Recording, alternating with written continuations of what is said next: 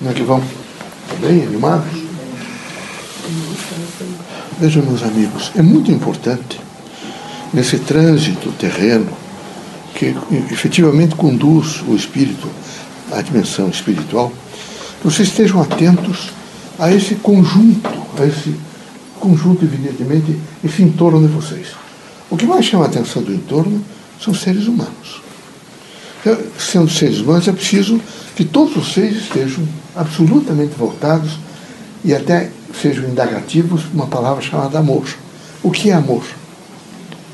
É preciso parar um pouco e perguntar o que é amor. Depois, é preciso perguntar sobre fraternidade. Ele fala em amor, fala em fraternidade. E ternura.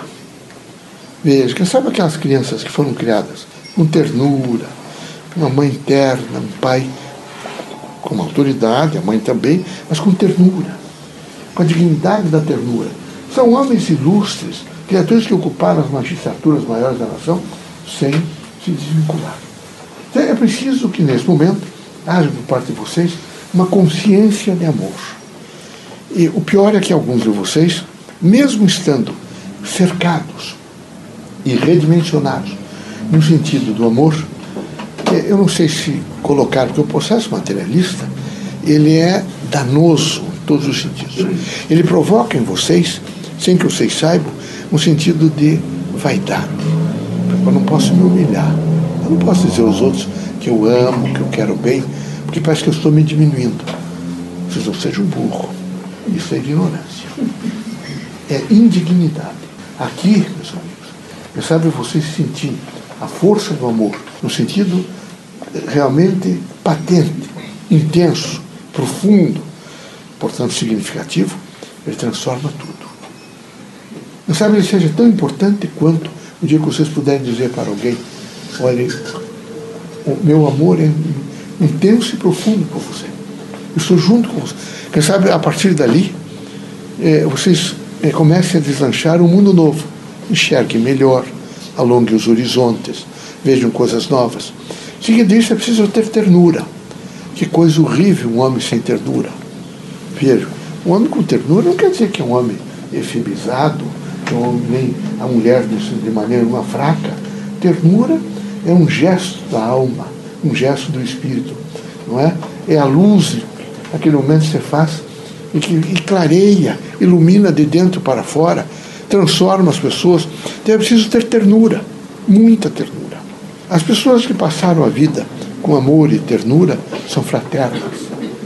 Elas vivem com fraternidade. Não há mal nenhum que chegue a essas pessoas. E quando esse mal chega, porque aqui na Terra, vejo, na prática efetiva, ou do bem, ou das, das administrações políticas, sociais, empresariais, todas elas têm preço. Todas as vezes que vocês saírem um pouco daquele mais alto que os outros, alguns tentarão jogar pedras em vocês e tentarão imediatamente destruí-los. É preciso que vocês sejam fortes e entendam que aquilo que vocês têm que fazer, vocês terão que fazer. Sem de maneira nenhuma se retrair e se compor da forma mais eh, explícita possível, no sentido do amor, vejo, da ternura e da fraternidade. É fundamental isso. Quem tem amor, ternura e fraternidade tem gratidão, meus amigos. É preciso ter gratidão com o ser humano, uns para com os outros. Sem gratidão, não há possibilidade nenhuma de equilíbrio e, portanto, de paz social, de harmonia, de integração de corações, de espírito, de almas. É? é preciso que você estivesse, junto com essa ternura, uma gratidão. É preciso ter gratidão para com os seres humanos. E alguns, quem sabe, vocês até nem, nem é, de longe, viram de longe as criaturas, mas conhecem seus feitos, suas obras, seu potencial, evidentemente, de renúncia. É preciso ter gratidão. Gratidão, por exemplo, com os velhos. Eles tocaram essa nação. Né? Os avós de vocês, boa parte deles, particularmente os eslavos, os italianos, os tedescos, vieram para cá, calejaram as mãos é? e eles tocaram a nação. Abriram realmente canais, limparam os terrenos, plantaram, fizeram coisas extraordinárias. Então é preciso ter gratidão, sendo que lembrar que a história o que é, é o registro dos feitos humanos. quando vocês imediatamente tomarem conhecimento dos receitos humanos, vocês imaginem a gratidão que tem que se ter. Vejam, por exemplo, os árabes e o comércio. Não é? Vocês voltarem em 1570, lá estão eles já no Recife, não sei onde mais, levando, evidentemente, inclusive fazendo um, um, um trânsito, até mesmo para ter os brasileiros sem roupas. Não tinham lojas. Né? Aí pensem, por exemplo, depois na chegada dos outros, os, os nipônicos e as plantações, quanto alterou no país. E vão levantando esses elementos todos e vendo quanto realmente se deve, todo mundo deve a todo mundo. Então é preciso ter gratidão. E gratidão com aquelas pessoas que estão ao lado de vocês, muito. Mas é, o materialismo dirá para vocês o seguinte: está implícito no inconsciente de vocês. Eu estarei me humilhando, seus réis.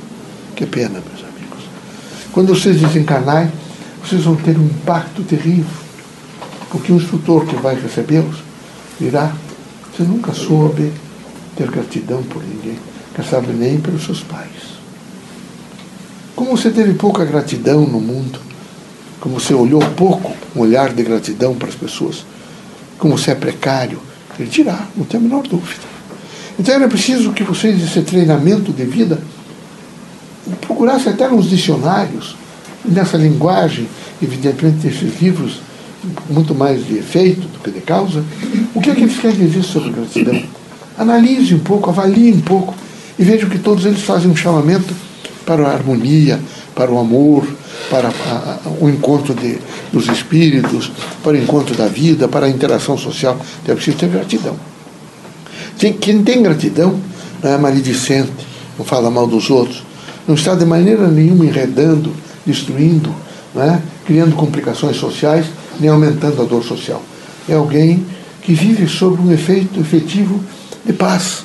Ele reconhece que é preciso realmente ser grato para se fazer um chamado estágio de paz, uma mentalidade de paz, uma harmonia. Nunca se viveu, nesses últimos, que sabe, mais de 500 anos, uma necessidade tão grande de se criar paz na Terra como nesse momento. Está horrível, meus amigos. Se eu pudesse, nesse momento, tirá-los aqui, vocês espiritualmente pudessem ir conosco até alguns países africanos, algumas tribos que estão insufladas pelos brancos, uns matando os outros, porque eh, o materialismo está ali, é o diamante, é o ouro, são os outros metais. É lógico que é horrível isso. Onde está, evidentemente, a consideração do ser humano? Nenhuma. Então, é preciso pensar muito mais em gratidão. É preciso pensar, nesse sentido, né? consideração. Os seres humanos têm que ter consideração uns para com os outros. Muita consideração mas muita mesmo. Vocês imaginem que vocês estão nesse estágio cultural, alguns são doutores, hoje já se fala até em pós-doutor, vocês passaram por essas universidades, mas antes de passar por essa universidade, não é? quem sabe alguns de vocês que estudaram na periferia de Curitiba, ou então nas cidades pobres e pequenas do interior do Paraná, não é de maneira nenhuma indignidade dizer que nasceu eh, economicamente desprovido pelo contrário, pelo contrário. Deve ser, não é não orgulho, mas uma grande, um grande sentido de responsabilidade de dizer, não é? O pai lutou, a mãe lutou, e eu consegui sair daquele estágio e estou num outro momento. E agradecer efetivamente a oportunidade, sem nenhum constrangimento.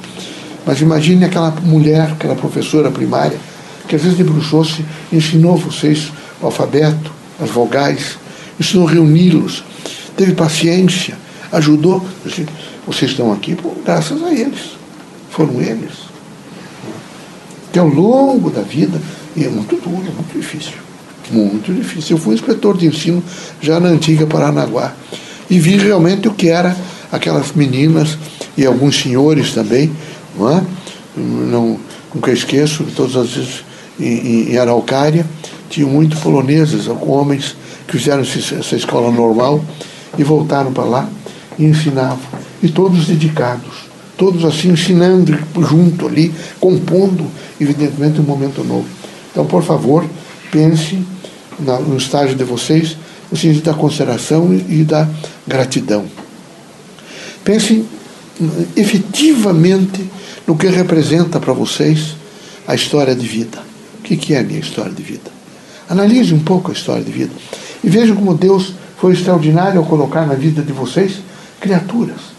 Ele colocou algumas só de passagem, mas foram importantes. Você sabe que tinham sido alguns professores do segundo grau, alguns professores universitários, ou foram, foi alguma pessoa que conversou com vocês num ponto de ônibus, é? ou conversou com vocês numa, numa, num evento que teve, nunca mais. Mas foi importante aquilo que ela disse, o que ela propôs, as palavras boas que emitiu para vocês. Então era necessário que vocês todos entendessem que há todo um conjunto extremamente inteligente, sempre composto para ajudá-los em todos os sentidos. A dizia o A, há pessoas que querem amar o A, mas esses são poucos. E eles precisam de nós, são coitados, são infelizes. E tangidos, evidentemente, pela miséria humana, querem destruir os outros para ter companheiros. Eles são aquele guarda-chuva que eles levantaram, não é? o pano preto, e eles não conseguem de imediato desarmar o guarda-chuva. Fica inverno, verão, sol e chuva, e só com o desgaste do tempo que, eles, que o guarda-chuva vai desaparecer e que eles ficarão livres do guarda-chuva. Eu espero que vocês todos tenham amor, que vocês todos tenham profundo estado não é? de gratidão para com as pessoas, que vocês tenham até uma beatitude no sentido do bem e que estejam sempre construindo e elevando as pessoas no mais alto patamar da dignidade humana e de uma ordem moral. Então, isso não é fácil, mas é necessário. É difícil, mas o indivíduo tem que tentar. E, por favor, retirem de vocês esse processo de orgulho e de vaidade. Ela não é outra coisa senão é, criar o exército materialista, que precisa estar preparado, vejo, para imediatamente combater e destruir o outro. E eles começam destruindo exatamente nisso, na medida em que eles desconhecem o amor, desconhecem a fraternidade, não é? desconhecem aquele espírito, evidentemente, de renúncia, desconhecem todas as coisas que significam o equilíbrio do bem. Espero que vocês retirem de vocês, se houver alguma vaidade, se houver alguma. Eu vou, vai me ofender se eu for, evidentemente, alguém que fizer qualquer concessão ou tiver um espírito de bondade aos outros. Vocês tiveram alguns homens que foram governadores do Paraná, eu tenho que enaltecer, mesmo ele tendo sido nomeado, não foi eleito, é Manuel Ribas. Manuel Ribas, que o povo chamou de Maneco Facão, porque ele era realmente um homem do povo e que saía a campo e procurava, evidentemente, ver os erros para ceifar esses erros, imediatamente distribuir aquilo que era necessário ao bem, a justiça e o amor. Vocês tiveram outros e outros e tantos outros que fizeram. Tiveram eminentes médicos, é? pessoas muito sérias que se dedicaram à construção do bem. Veja o Mário de Barros, que vem lá de Ponta lá de, de, da Palmeira, e que se institui aqui, que faz um trabalho extraordinário. Mário de Abreu, Isaac, e tantos outros que fizeram um trabalho construtivo. Imagine, por exemplo, pessoas com pouca cultura, como Maria Polenta. Não é? Vocês, certo, nem sabem que é uma descendente italiana, uma italiana que vem aqui e ela sabe mexer. Naquele tempo era difícil, ortopedista. Ela começou a atender pessoas e atendia uma quantidade imensa. Como era muito pobre, muito pobre. Não cobrava nada e atendia, mas muito pobre mesmo. Não é? Eu não sei se Maria teve mais de dois ou três vestidos. Acho que não. não é? Lavava aquilo com cuidado, era sempre limpa, higiênica. E o que, que ela fazia?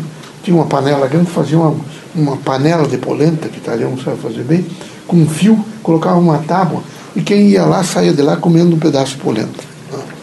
Aí o nome de Maria Polenta. Mas quanto bem fez. É? Muito bem.